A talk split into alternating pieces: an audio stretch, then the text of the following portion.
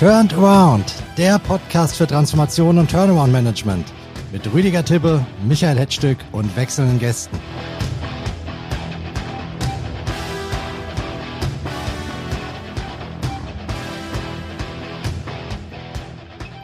Das war unser rockiges Intro und genauso herzhaft wollen wir heute auch miteinander diskutieren und damit begrüße ich Sie zu einer neuen Folge von Turnaround.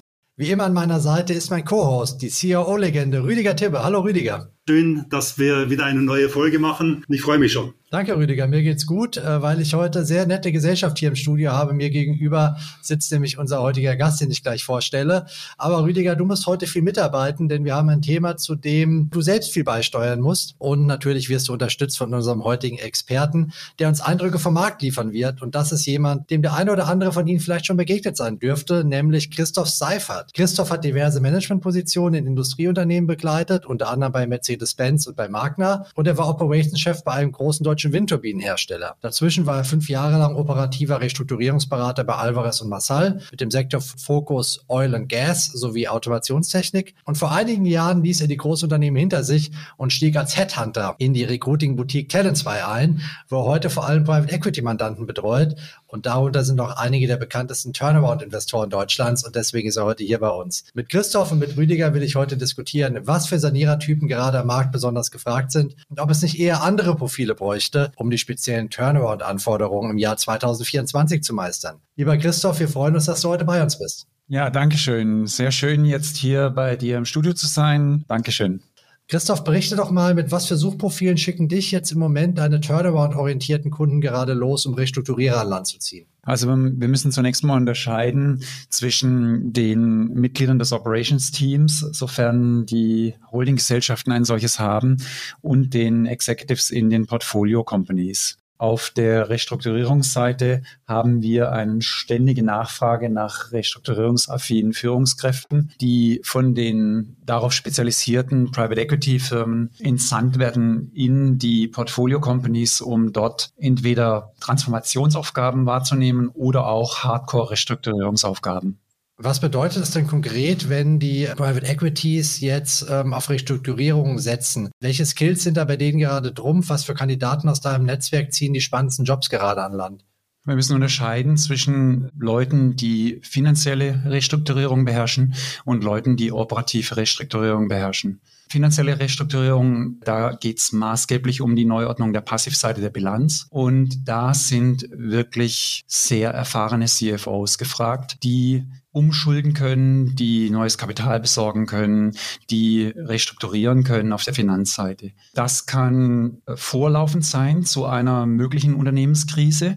Da sprechen wir dann eher von transformationsaffinen Personen. Oder es kann auch schon wirklich in der Krise sein, wenn es Geld knapp wird oder wenn die Überschuldung droht dann braucht man eine andere Sorte von CFOs, nämlich solche, die schon wirklich harte Schnitte gemacht haben und die auch eine Gläubigerversammlung führen können, die eine Restrukturierungsverhandlung führen können mit Banken. Das sind andere Leute als CFOs, die ihr Geschäft im, sage ich mal, gesunden deutschen Mittelstand gelernt haben. Wenn ich mit Private Equity Leuten spreche, dann ist es ja immer schon so, das kenne ich seit 20 Jahren, im eigenen Portfolio ist alles in Ordnung, aber bei allen anderen brennt es lichterloh. Du siehst jetzt den Markt natürlich ein bisschen auch von den Suchanfragen her. Kannst du dich vielleicht ein bisschen besser einschätzen, wie die Lage wirklich ist? Siehst du Veränderungen in den Anfragen, die bei dir auftauchen? Zum Beispiel, dass sich die Suchprofile verändert haben, dass stärker harte Finanzrestrukturierer oder harte operative Restrukturierer gefragt werden als letztes Jahr oder vorletztes Jahr? Doch, eindeutig.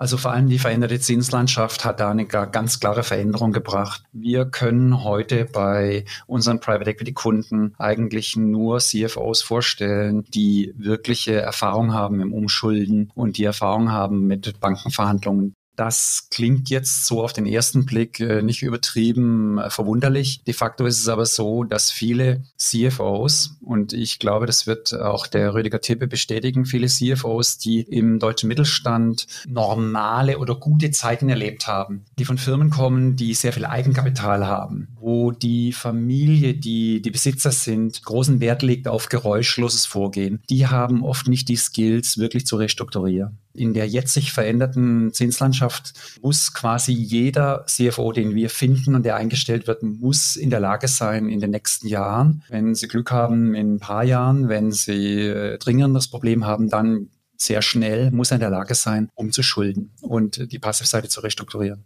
Du hast gerade von Gläubigerversammlungen und so weiter gesprochen. Das klingt ja nach äh, Jobs, die wirklich hart am, am Wind äh, segeln müssen und wirklich die Unternehmen von der Schuldenlast befreien müssen, die jetzt äh, schlank geworden ist. So klassische Turnaround äh, oder Opportunities Funds, die arbeiten ja in der Regel nicht mit nennenswert Fremdkapital auf der Portfolioebene. Da ist die Bilanz einigermaßen sauber. Da geht es darum, äh, die Karre operativ wieder auf Kurs zu bringen. Siehst du da auch eine Verschärfung in den Suchanfragen, dass da wirklich die, die extrem harten Restrukturierungsskills gefragt sind? Also die Leute, die wirklich schon nah an der Insolvenz oder wie auch immer äh, Restrukturierung durchgezogen haben? Also das ist bei uns nur der Fall in dem Bereich, wo professionell restrukturiert wird, wo also Assets gekauft werden, die restrukturierungsbedürftig sind. Die meisten Mid-Cap-PEs im Dachraum haben in den letzten Jahren schon sehr stark umgeschwenkt in ihrer Investitionspolitik in Geschäftsfelder, die jetzt nicht so unter Druck stehen, wie vielleicht der klassische, die Automobilzulieferei zum Beispiel oder Teile des Maschinenbaus. Die meisten PEs haben in den letzten Jahren schon konsequent in Healthcare, Software as a Service oder industrielle Dienstleistungen investiert. Da sehe ich die Betroffenheit überhaupt nicht so stark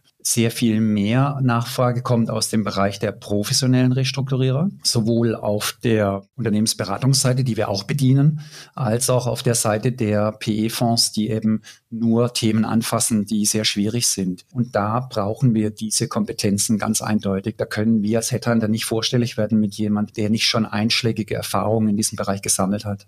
Jetzt bin ich gespannt, was Rüdiger uns erzählt von der CRO-Front, sagen wir mal das projektbezogene Geschäft, in dem du tätig bist. Siehst du da gerade äh, eine starke Nachfrage, vielleicht auch gerade mit Blick auf Private Equity, was absehbare Restrukturierungsprojekte anzieht, mit einem Horizont von vielleicht sechs bis zwölf Monaten, dass da im Moment viel gesucht wird? Ähm, ja, also das äh, kann man ganz klar beantworten. Ähm, und was ich halt, was auffallend ist, ähm, was ich seit einiger Zeit äh, beobachte, ist eben, dass sich die Eigenschaften mehr hin zur Finanzwirtschaft verlagern. Wir haben ja eigentlich diesen, den, bei uns äh, den Ansatz, dass wir sagen, wir gehen da ganzheitlich ran. Also finanzwirtschaftliche Restrukturierung, leistungswirtschaftliche Exzellenz und dann auch die strategische Repositionierung. Das hat sich jetzt äh, durch die Veränderung der Finanzwelt mit den erhöhten Zinsen drastisch verändert, dass eben jetzt die Leistungswirtschaft ein bisschen zurückgedreht wird und der Fokus schon auf der finanzwirtschaftlichen Seite liegt. Und da haben wir, was so die, die Anfragen angeht, schon höhere Nachfrage bei der finanzwirtschaftlichen Kompetenz. Also ganz, muss man ganz klar sagen. Du kommst ja oft auch mit einer Taskforce ins Geschäft, so ein bisschen im Schlepptau der großen Unternehmensberatungen, die dann jemanden brauchen, der die Pläne dann auch in die Tat umsetzt. Wie siehst du die Auslastung bei denen, beziehungsweise kommt von denen viel bei euch und bei euren Wettbewerbern in der CRO-Landschaft an, an Geschäft? Grundsätzlich ist es so, dass die CRO-Landschaft, da sehe ich jetzt nicht mal einen, einen steigenden Trend. Also zumindest jetzt, wenn ich, wenn ich unsere Projekte anschaue, das ist eigentlich ähm, so auf einem normalen Niveau geblieben. Was wir immer wieder sehen, ist, dass punktuell nach einem CRO angefragt wird, man sich aber nicht klar ist, was das eigentlich bedeutet. Also das ähm, in letzter Konsequenz, weil wenn ich einen CRO einführe, dann hat es ja gewisse Folgen im Unternehmen und natürlich auch in der Zusammenarbeit mit den Beratern. Da ist man sich nicht immer bewusst, stelle ich fest, ob dieser Konsequenz. Aber grundsätzlich, wir sehen keine erhöhte Nachfrage nach CROs, sondern vielmehr eine Nachfrage nach einem ganzheitlichen Ansatz Ansatz, wo man eben in die Gesamtperformance des Unternehmens investiert durch Einsatz eines Teams die eben dann in, in dem Zusammenspiel mit Managementberatung dann eben diese, diese Maßnahmen, die entwickelt wurden, in die, in die Execution, in die Umsetzung bringt und dann eben in den verschiedenen Disziplinen, ob das jetzt Vertrieb ist oder Entwicklung oder Einkauf, Logistik, wie auch immer, um dann eben hier diese verschiedenen Maßnahmen zu befeuern.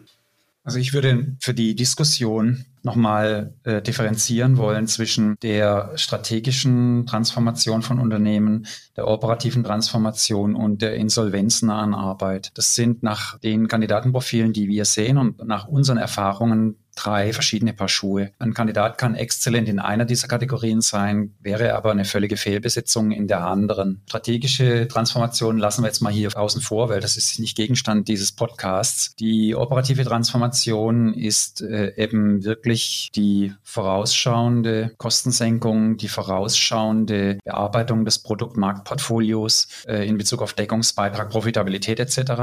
Und die insolvenznahe Arbeit erfordert dann wirklich harte Schnitte. Und was die Kandidatenselektion anbelangt, achten wir sehr stark auf die Frage, welche juristischen Kenntnisse haben Kandidaten, wenn sie in dem insolvenznahen Bereich gefordert werden, weil dort spielen auch der Zusammenarbeit mit einem Verwalter ganz andere Aspekte eine Rolle wie in der operativen Transformation. Erfahrene operative Restrukturierer Rüdiger können beides. Das weißt du aus deiner täglichen Arbeit noch besser als ich. Die Transformation als solche ist dann wiederum sehr stark zu unterscheiden, ist es operativ oder ist es finanziell. Und auch da scheiden sich diese zwei Kandidatenklassen sehr stark. Also der eine, das ist im Grunde genommen wie ein HNO-Arzt, der kein Hautarzt ist und ein Hautarzt, der kein HNO-Arzt ist. Das sind Themen, wo wir genau hinhören müssen, was braucht unser Kunde? Was genau ist das Problem? Und auch da scheidet sich die Spreu vom Weizen bei den Headhuntern, weil äh, unsere Kunden zumindest verlangen von uns, dass wir uns sehr tief in das Problem hineindenken als Headhunter. Dass wir auch in der Lage sind, mit dem Kandidaten sehr konkret zu diskutieren, kann er das, was gefordert ist? Und da kommt es eben sehr stark darauf an, in welche dieser Kategorien, die ich gerade genannt habe, ist der Kandidat einzuordnen. Was bei dir besonders ist, Christoph, äh, du und deine Kollegen, ihr besetzt auch sehr stark auf der Ebene der Private Equity Gesellschaften selber, also Investment Manager. Ja. Gerade bei den Turnaround-Investoren ist es ja so, dass die riesige stehende Teams haben an operativen äh, Partnern oder ähnliches, die wirklich auch im Prinzip wie, wie Rüdigers äh, Excellence Taskforce mit 50, 60 Mann dasteht, um die Unternehmen in den einzelnen Sachen speziell zu unterstützen. Das ist ja eigentlich eine Führungsreserve für Restrukturierung. Ist es eigentlich so, dass die Turnaround-Investoren im Moment eher die Plätze in ihren Portfoliounternehmen aus ihrer eigenen Führungsreserve besetzen und de gerade deswegen vielleicht im Moment nicht so stark am Markt sind, um externen Input zu holen? Ja, das kann viele interne Gründe haben.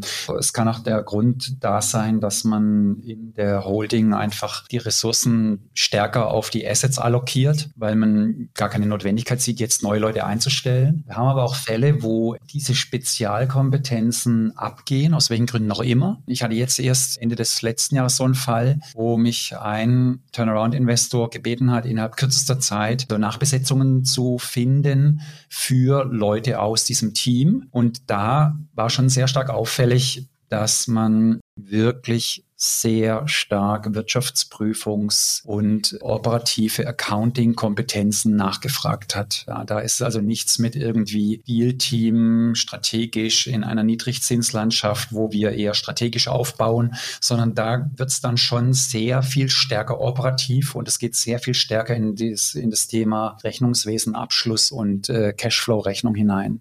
Jetzt will ich natürlich die Gelegenheit nutzen, dass ich hier mit euch zwei wirklich äh, Veteranen habe, mit zusammen weit über 50 Jahre äh, Erfahrung im, im Restrukturierungsgeschäft. Das eine ist ja, was der Markt sucht, was der Markt im Moment gerade macht. Das andere ist aber, was er eigentlich bräuchte. Hand aufs Herz. Was für Restrukturierungstypen sind eurer Meinung nach jetzt in diesem Jahr diejenigen, die den Unterschied machen?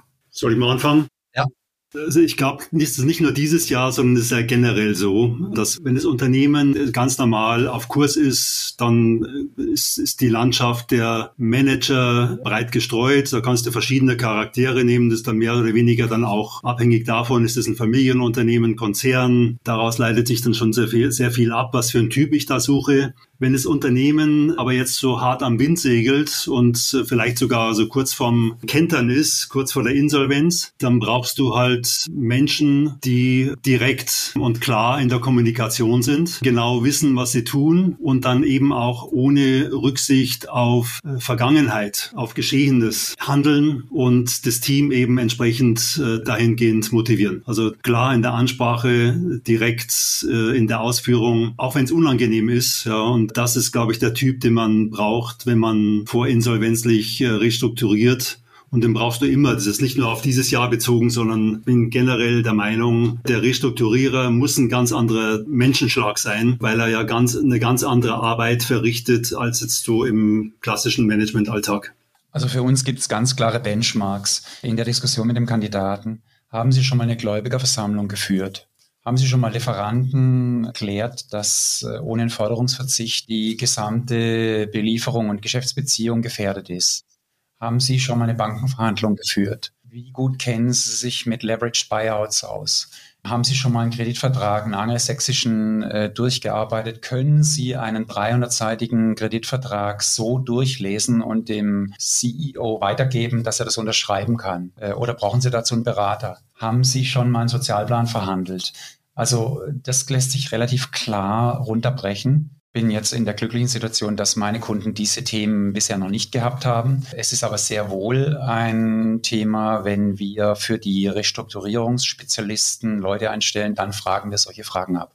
Aber jetzt war es ja so in den letzten Jahren, dass sehr wenig Finanzrestrukturierungen notwendig waren. Gerade in der Niedrigzinsphase ist man immer wieder in der Zeit fallender Zinsen. Im Prinzip konnte man sich immer wieder Zeit kaufen. Es war nicht allzu, allzu komplex. Gibt es überhaupt genügend Leute mit dieser harten, einschlägigen äh, Erfahrung, was Finanzrestrukturierung, Gläubigerversammlung oder auch diese ganz harten Einschnitte angeht? Gibt es überhaupt noch am Markt? Was meint ihr, Rüdiger?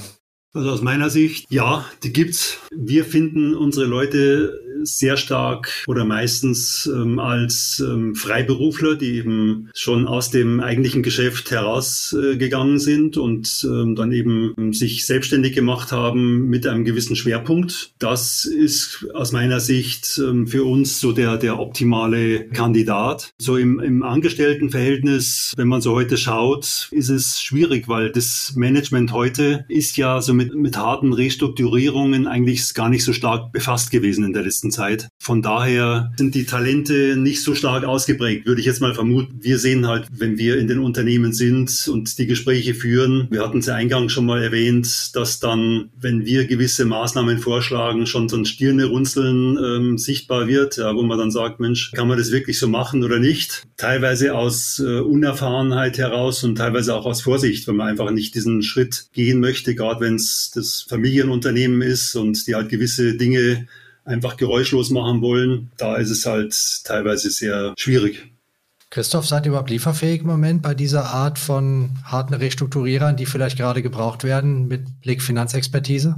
Also wenn wir mal in der Metapher Krankenhaus denken, ja, dann sind diese Leute, stehen unten im Schockraum und nehmen die Notfälle entgegen. Und da muss dann innerhalb von Zehntelsekunden müssen Entscheidungen getroffen werden von großer Tragweite. Und da geht's schnell und der Druck ist groß und die Nerven sind sehr angespannt. Solche Themen haben wir zum Glück bisher noch nicht. Wir sind durch unsere Restrukturierungsaffinität aber sehr eng verbandelt mit solchen Leuten. Die finden wir auch und auch schnell, wenn es sein muss. Die großen äh, restrukturierungsaffinen PEs, die bilden ihre, ich nenne es mal Assistenzärzte und Oberärzte langsam heran. Die geben denen Zeit und die sind bei ihrer Investitionspolitik auch nicht so doof, dass die jetzt in irgendwelche Dinge reinspringen, in irgendwelche Schwimmbecken ohne Wasser. Und dann haben sie nicht die Führungskräfte, die überlegen sich das ganz genau, bevor sie irgendein Assignment annehmen sprechen auch im Vorfeld mit uns über diese Themen und fragen, könnt ihr uns da helfen? Und wenn ja, wie schnell? Durch unsere starke Marktexpertise und unsere enge Vernetzung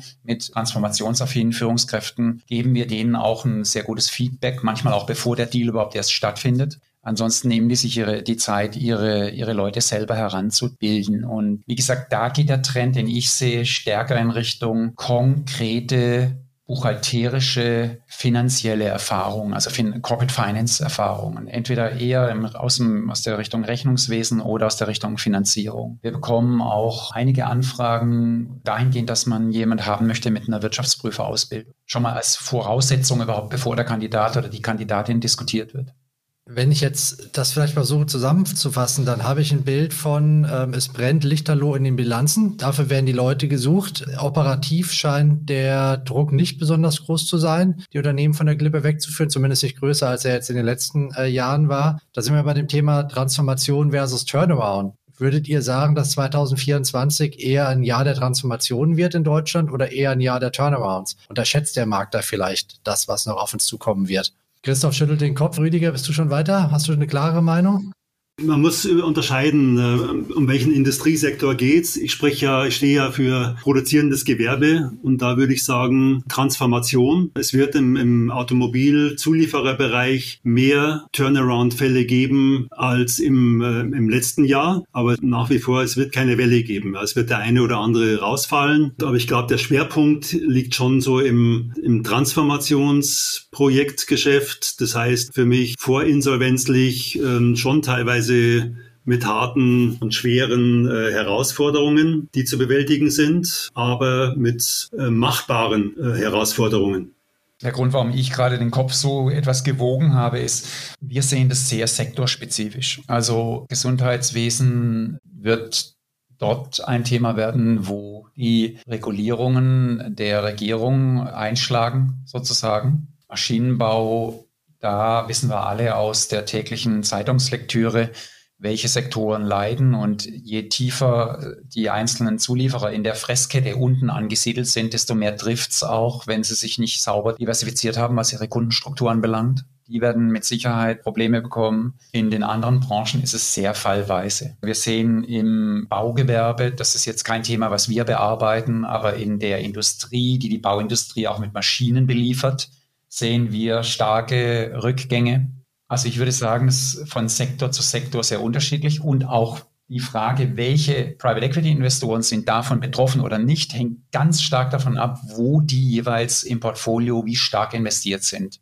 Wer sein Risiko nicht sauber äh, diversifiziert hat, wird äh, unter Umständen viel stärker getroffen sein wie in einem ausgeglichenen Portfolio. Und in den ausgeglichenen Portfolios, da ist es so, dass man auch nicht jeden, jedes Thema publik macht. Ja, das, da hat auch keiner ein Interesse daran. Deswegen werden wir da einzelne Fälle sehen, aber ein Flächending, das Problem sehen wir noch nicht. Was haltet ihr denn von der These, die manche Leute am Markt vertreten, dass nach diesen zwei fetten Krisen, die wir hatten, äh, die Corona-Lockdowns und die Energiepreiskrise nach dem Ukraine-Einmarsch der Russen, dass die Unternehmen, die schwach waren, die hat es jetzt schon aufgestellt? Diejenigen, die das überlebt haben, die haben so viel Substanz, dass sie jetzt auch durch diese Flaute ohne große Restrukturierung durchkommen. Christoph, du schüttelst vehement den Kopf. Sag ja, uns warum. Also es gibt Branchen, die äh, einfach von der Kaufzurückhaltung sehr stark betroffen sind. Von der Investitions- und der Kaufzurückhaltung alle die, die viel Geld investieren müssen, um sich ein Produkt von einer anderen Firma zu kaufen, also große Maschinen zum Beispiel, überlegen sich das im Moment zweimal, dann lassen die alte Maschine nochmal zwei Jahre laufen. Und alle Konsumgütermodelle, wo ich mir es überlegen kann, ob ich es mir kaufe oder nicht, die, da sehe ich auch ganz deutlich Rückgänge. Aber in anderen Branchen läuft es relativ ruhig weiter. Rüdiger, deine Meinung? Also ich bin da auch so nach dem Motto, der bis, jetzt, bis hierher gekommen ist, der schafft es auch weiterhin, glaube ich es auch nicht auch vor dem Hintergrund der, der geopolitischen Situation. Wir haben jetzt gerade die Wahlen in Taiwan gehabt. Da weiß man nicht, was dann im Endeffekt dabei rauskommt. Wir haben im Moment wieder einen Einschlag in der Supply Chain, wo dann ganz, im Moment ganze Automobilhersteller stillstehen, VW, Tesla. Das trifft natürlich auch dann die Lieferanten. Und selbst wenn ich bis hierhin geschafft habe, das kann dann äh, das Knockout bedeuten. Und äh, von daher glaube ich das nicht. Der, also das wird einige auch treffen, die, mit denen man gar nicht gerechnet hat, weil eventuell aktuell mal, die Situation, die, die individuelle Situation so ist, dass es eben gerade, wenn die Lieferkette hier der elementare Riesenfaktor ist, dann, dann kann das genau den Ausschlag geben. Und, und das ist halt nicht vorhersehbar, sowas. Interessant, keine Entwarnung, aber in den Suchprofilen zeigt sich, so nehme ich das zumindest mit aus unserem Gespräch, ein leicht anderes Bild. Lieber beide, zum Schluss möchte ich noch eine kleine Fragerunde äh, mit euch machen bei der ich als Antwort höchstens einen Satz zulasse. Eigentlich eher ein Wort. Rüdiger hat den Heimvorteil, der kennt es schon. Christoph ist gerade total überrumpelt, aber da muss er durch. Er hat auch schon Schlimmeres erlebt in seinem Berufsleben. Trotzdem stelle ich meine Frage zunächst mal an Rüdiger, dann an Christoph. Rüdiger mit einem Wort. Welche Tugend oder Managementtechnik ist Trumpf bei Restrukturierern 2024? Durchsetzungskraft. Danke dir. Christoph? Zähigkeit. also doch die lange Flaute auf dem Wasser, wo kein Wind weht, man irgendwie sich durchwurschteln muss. Interessantes Takeaway unserer heutigen Folge von Turnaround. Und damit würde ich sagen, seid ihr entlassen. Ich bedanke mich bei euch beiden und natürlich besonders bei unserem heutigen Stargast, Christoph Seifer. Toll, dass du bei uns warst. Danke. Ja, vielen Dank. In zwei Wochen kommt schon die nächste Folge von Turnaround. Wir hoffen, dass wir da auch für Sie wieder interessanten Content vorbereitet haben. Ich bin aber ziemlich sicher, dass die Ihnen auch gefallen wird. Wir würden uns freuen, wenn Sie auch da wieder bei uns reinhören und Interesse zeigen würden. Bis dahin sagen wir alle drei Ihnen viel Erfolg und eine gute Zeit. Turnaround aus.